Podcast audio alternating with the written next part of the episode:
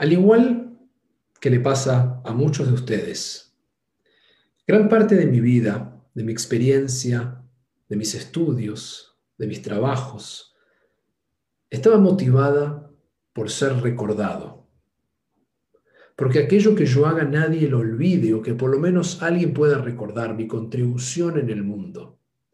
Y ese impulso es importante en cada uno de nosotros porque es lo que motiva muchas veces a que los científicos hagan descubrimientos, a que los artistas hagan su aporte. Y en mi caso personal, muchos años de estudio con la música y el arte, entre el piano, del cual me recibí como concertista de piano, la ópera, la música de cámara, y notaba que aquello que yo hacía venía por esta motivación, más allá de qué hacía o cómo lo hacía, desde qué lugar venía lo que yo estaba haciendo, era de un lugar de miedo de temor a ser olvidado.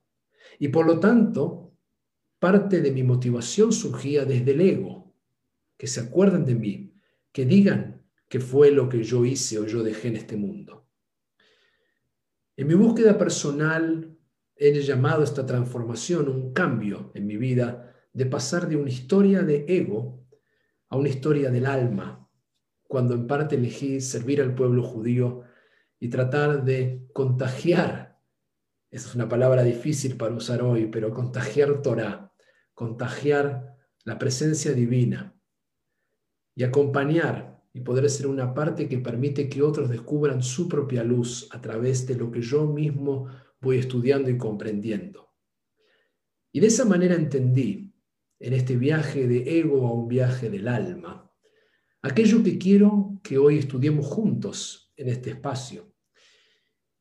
Y es la pregunta sobre qué podemos hacer, qué atributo de nosotros mismos permite en un solo acto dar sentido a nuestra vida, en un sentido espiritual y al mismo tiempo dar sentido a los demás.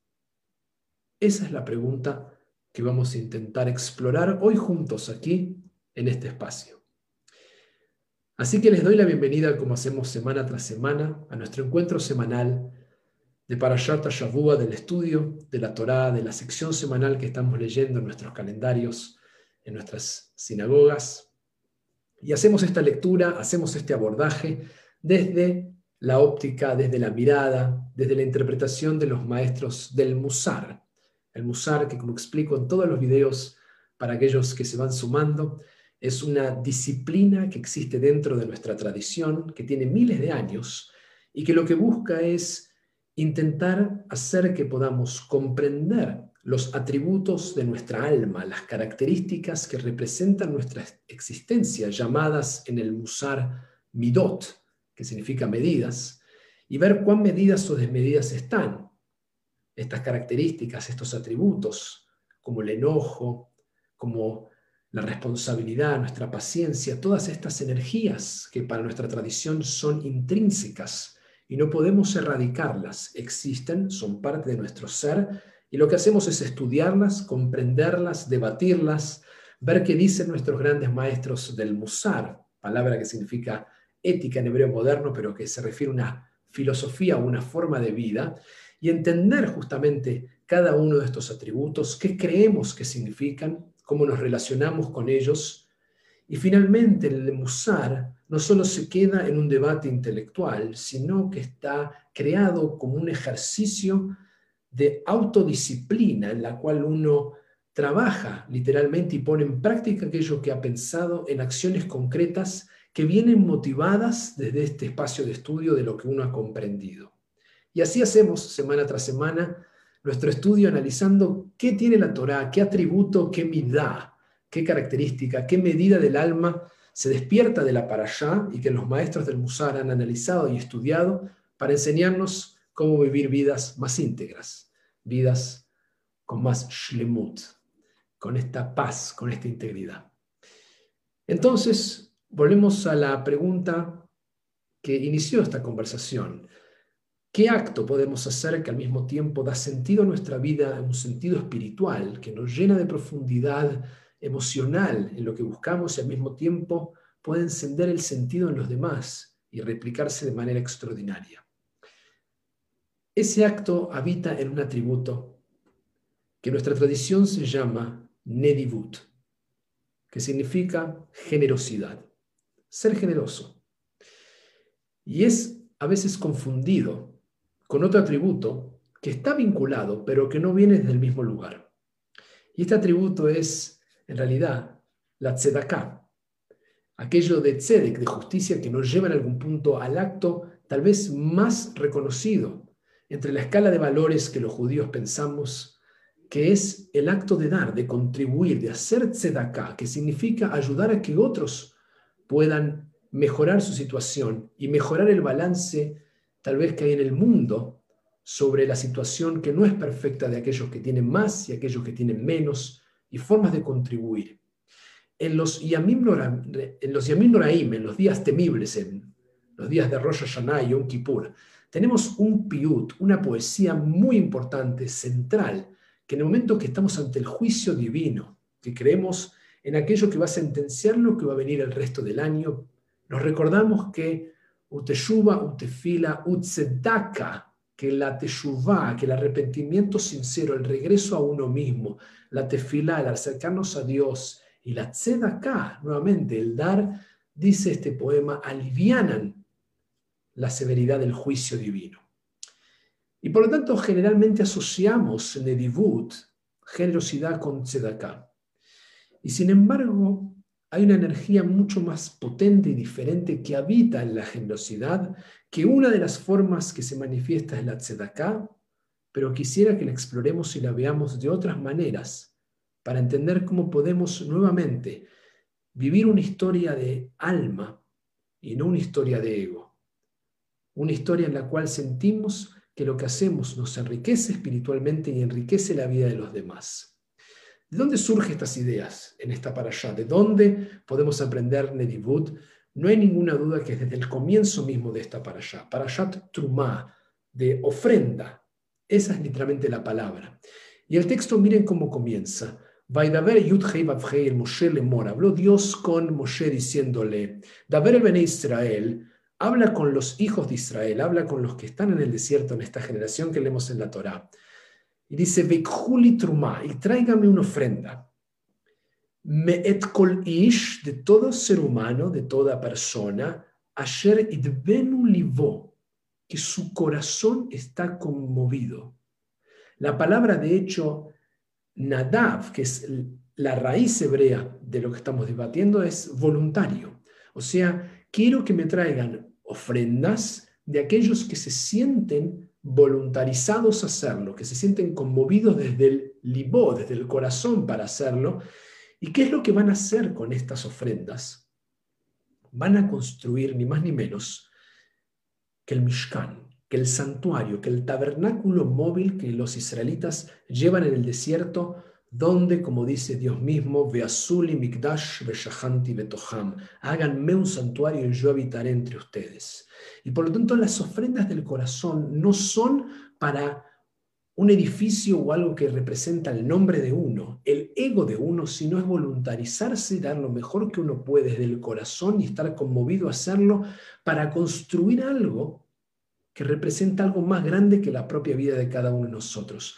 La presencia, la manifestación de lo divino. Es la antítesis de construir las pirámides en Egipto. Si recuerdan que de ahí viene este grupo de israelitas que eran esclavos y acaban de ser liberados. Ahí está la atención extraordinaria, que usaban sus energías para construir algo hacia el ego del faraón, que es un ser humano, y ahora viene la transformación de construir algo y dar lo mejor desde el corazón, que es de donde auténticamente tiene que venir para construir un lugar donde se celebra la presencia divina, donde se celebra la existencia, donde se celebra lo trascendente.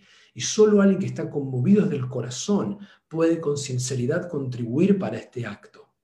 No hay coerción, no hay una fuerza, esto no es un impuesto. Y digo esto porque la tzedaká en sí misma es una mitzvah, es una obligación, pero Nedivut la generosidad no está comandada y sin embargo es tremendamente preciada y es aquello que Dios reclama para la construcción del Mishkan. Esto no quiere decir que no hay que hacer tzedaká, esto quiere decir que tenemos que entender la diferencia profunda entre dar, entre hacer tzedakah, en donar parte de nuestro dinero para mejorar ese balance del mundo y al mismo tiempo entender que la generosidad alimenta la tzedakah, pero puede ir más allá y por eso reclama y merece nuestra atención para vivir una vida mucho más plena.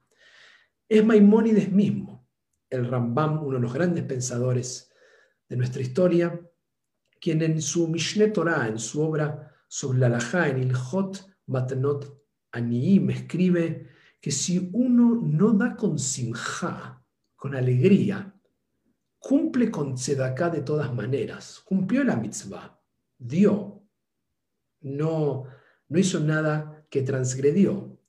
Sin embargo, no lo hizo con nedibut, no cumplió con generosidad. Es decir, que el dar tiene que ser una sensación que nos alegra poder dar a otros y ayudar a los demás.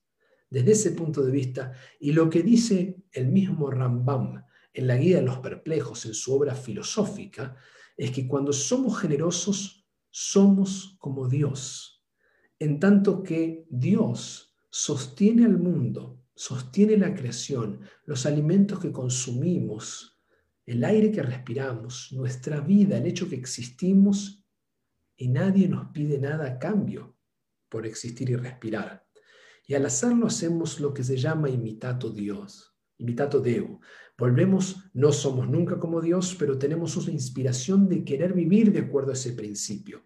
Y especialmente quienes solo se quedan con una teología negativa de esta idea de todo lo que Dios en forma negativa podría ser, a veces olvidan ver la generosidad continua en el hecho de que si estamos respirando, tenemos alimentos para comer, tenemos gente amada y estamos en este momento viendo esto juntos y compartiendo este estudio, tenemos de más que para estar agradecidos simplemente ha hecho que estamos en este instante juntos. Nedibut se manifiesta de muchas formas diferentes y por eso también es importante entender este atributo del alma, esta midá, separada también de la tzedaká, que también forma parte de Nedibut. Porque cuando pensamos en tzedaká, pensamos yo no tengo dinero suficiente como estar haciendo donaciones, yo no puedo contribuir. De todas maneras, todos pueden contribuir, la tzedaká y la mitzvah incluso dice que aquella persona que recibió se tiene que dar vuelta y darle a otro, porque de eso se trata una mitzvah, una obligación de dar. Pero Nedibut se puede manifestar en otras formas en que podemos llevar a cabo nuestra generosidad. Y nuestra tradición también las considera importantes mitzvot, importantes mandamientos, como Bikur Holim, visitar gente que está enferma, especialmente en estos periodos, que incluso no se puede visitar a veces, pero llamar. ¿Cómo estás? Un llamado hace una diferencia, hace un mundo. Ahnasat Orhim, recibir gente a casa, en casa, poder compartir la mesa, poder atender como corresponde. El Musar tiene guías y guías de cómo ser un buen anfitrión en una recepción para invitar y hacer que la gente se sienta cómoda, incluso como ser un buen invitado, para no ofender nunca jamás a quien nos invita, que no tendría ni siquiera por qué hacerlo, pero el hecho de que nos invitó y que nos da algo y lo preparó es un acto de generosidad. Así que poder reconocer la generosidad tanto del anfitrión como el invitado que lo puede manifestar. Son formas de vivir en generosidad y vamos a ver sobre el final cómo esta dualidad de que tiene la calidad de este atributo es aquello que nos da sentido a nosotros y a los demás. Sablanut, paciencia. Para los maestros del Musar, la paciencia es un acto de generosidad. Tener paciencia para otros, que no es fácil, es una mirada en sí misma la paciencia, de estar con alguien que necesita que lo escuchemos, estar con alguien que necesita de nosotros. La paciencia es tremendamente desafiante, especialmente en nuestros tiempos donde todo está orientado hacia nuestro propio ego y como se dan cuenta, cuando uno cae en la historia de ego, cae en la pregunta de ¿qué hay para mí? En cambio, cuando uno en la historia del alma, uno pregunta ¿cómo puedo ayudar? ¿Cómo puedo contribuir? Y ese gran cambio viene desde la generosidad, viene desde este atributo que lo podemos nombrar, pero que vivirlo muchas veces no es tan fácil. ¿Cómo lo podemos manifestar? ¿Cómo podemos vivir este atributo? En la Torah tenemos una descripción, en esta misma allá, que no solo nos explica cómo construir el Mishkan, sino va a ir en detalle de todas las herramientas, todas las, las partes, todos los keilim, todas las, las distintas vasijas y distintas cosas que forman parte del Mishkan y de este santuario sagrado a Dios. Una de ellas es el Aarón, es el, justamente la especie de mueble, digamos, donde van a ir adentro las tablas de la ley. Y Dios da instrucciones muy detalladas, Dios habita en los detalles, no es indiferente a que las cosas se hagan así nomás, ya que todo comunica, así que el preciso cuidado de cómo se hace todo está bien descrito. Y vemos que Dios dice, quiero que Betzipita que bañen en oro puro el Aarón que van a hacer, y dice, mi bait u mi que significa en este contexto desde adentro y desde afuera. Y ya en el Talmud, el Rabá, un comentarista de nuestros sabios, dice que cada uno es una especie de Aarón, es una especie de portador de las tablas de la ley, y cada uno tiene que dar el oro interno que posee. Cada uno de nosotros tiene una belleza dorada que no solo tiene que existir adentro, sino que tiene que estar adentro y afuera. Tiene que hacer que se manifieste afuera y brille, se refleje en los demás para poder justamente iluminar a otros en esa generosidad. No sirve solo el oro interno, tiene que ser mi baitu mi de adentro y de afuera, que podamos notar ese brillo y compartirlo esa generosidad que se manifieste no para que solo nosotros nos sintamos bien, sino que otros también se sientan bien con nosotros. Y lo que es interesante, ya que en este espacio compartimos Musar y Hasidut, especialmente para complementar la visión del Musar desde la mirada del movimiento más piadoso, del movimiento hasídico, es que en su obra El Meore Inaim, el rabino Menachem Nahum de Chernobyl, un estudiante, un discípulo del Baal Shem Tov, dice que no solo cada uno es un Aarón, que es lo que va a tomar de Raba del Talmud, sino que va más adentro. Y dice que va adentro del Aarón, van las tablas, va la Torá. Y dice, cada uno de nosotros es una Torá. Y por lo tanto va a decir que es parte de lo que se manifiesta en Nedibut, es compartir, es ser generoso con nuestra Torah, entendido como nuestra sabiduría, nuestras habilidades, nuestro talento y donarlo, darlo para que otros puedan utilizarlo, no solamente cobrar dinero por ello, que es digno y es una forma en la cual en el mundo vivimos y todos necesitamos poder recibir dinero por lo que hacemos, que el dinero simplemente es una forma simbólica de marcar un bien que contribuimos a cambio de otro que nosotros no hacemos y que adquirimos de otros, sino también pensar formas en que este talento que tenemos puedan recibirlo todos. Hoy en Internet y en estos espacios todos podemos enseñar algo. Este video puede ser compartido, ojalá lo compartan con otros para inspirar. Que aquello que es Torah invita a otros a saber. Aquello que yo sé de mi Torah no es para mí, no estudio para mi búsqueda personal, sino que estudio para mí, pero para también poder iluminar a otros y hacerlos de un lugar de amor, hacer de un lugar que se despierte también esa nedibut en los demás, esa generosidad que, que otros también puedan compartir este saber. Y esto va en la antítesis de una expresión que existe en Argentina, no recuerdo si aquí en Chile se dice, que se habla de no quemar todos los cartuchos, que es decir, no cuentes todo, no digas todo, guárdate algo, como que uno tendría que guardar el saber, porque no sea que otros se lo roben. Y esto no implica no ser estratégico en algún plan o una idea o algún negocio que uno tiene, pero en la generosidad, en la Torah que uno tiene, uno tiene que dar todo lo mejor. Y la prueba está que, como sabemos en la metáfora de los maestros y las velas que siempre decimos, cuando un maestro enseña a su discípulo, lo ilumina, lo agranda y hay más luz. Y lo mismo sucede cuando una vela enciende otra vela. Cuando las velas encienden unas a las otras, en el lugar que estamos vemos mejor, vemos más claro y hay más luz. Y por lo tanto la generosidad nunca falla. Quería para concluir compartir esta última idea y dejar luego un ejercicio. En el Salmo 51, versículo 14, leemos Verruach nediva tismecheni que un espíritu generoso me sostenga. Y hay dos formas de leer justamente este salmo, y esto es lo que los maestros del Musar van a utilizar para permitirnos pensar en nuestra Nedibut y pensar en la pregunta inicial que abrió nuevamente este encuentro. ¿Qué acto puedo hacer que eleva, transforma, da sentido a mi espiritualidad personal y al mismo tiempo activa y permite que otro pueda reflejarse en esa espiritualidad y la sienta también. Y es lo que dice este salmo, que un espíritu generoso me sostenga. Es decir, que recibimos la generosidad de otros y eso nos sostiene. Al mismo tiempo, cuando damos, cuando podemos ser nosotros generosos, nuestra generosidad da sentido a nuestra vida.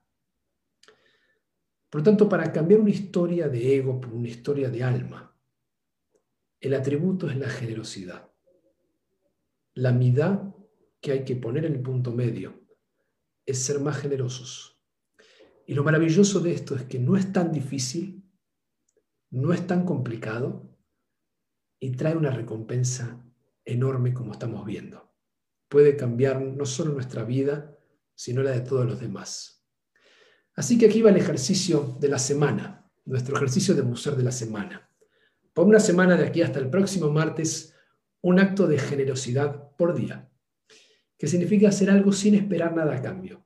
Incluso si alguien quiere hacer algo por nosotros, recibirlo. Poder recibir generosidad también es importante, que es lo que decíamos, darle la oportunidad del otro de que quiera hacer algo por nosotros en un acto de generosidad sin esperar nada a cambio, es bueno y también es importante nosotros poder manifestar un acto de generosidad uno por día.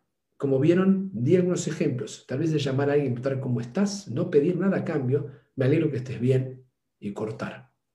Y cada vez que podamos hacer esto por una semana, y lo importante es hacerlo todos los días, porque es más importante para generar una disciplina de un hábito, una acción todos los días que una acción cada tanto. Es más importante poder hacer Nedivut al menos una vez por día, ojalá varias veces por día, que no hacerla en todo el día o hacerlo solamente una vez en la semana.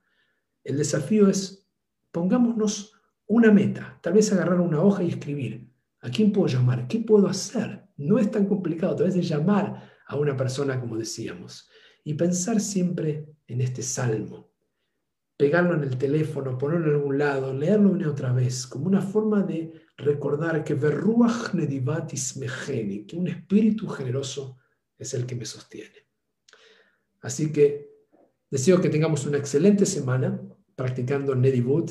Es un atributo hermoso, porque como dije al principio, no solo cambia nuestra historia de ego a una historia del alma, sino que nunca falla cuando es hecho desde ese lugar desinteresado, sin miedo, sin esperar ninguna recompensa a cambio, sino un acto generoso, motivado por algo más grande.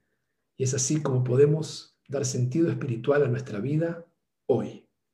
Shavuot Tov, una excelente semana y hasta el próximo encuentro.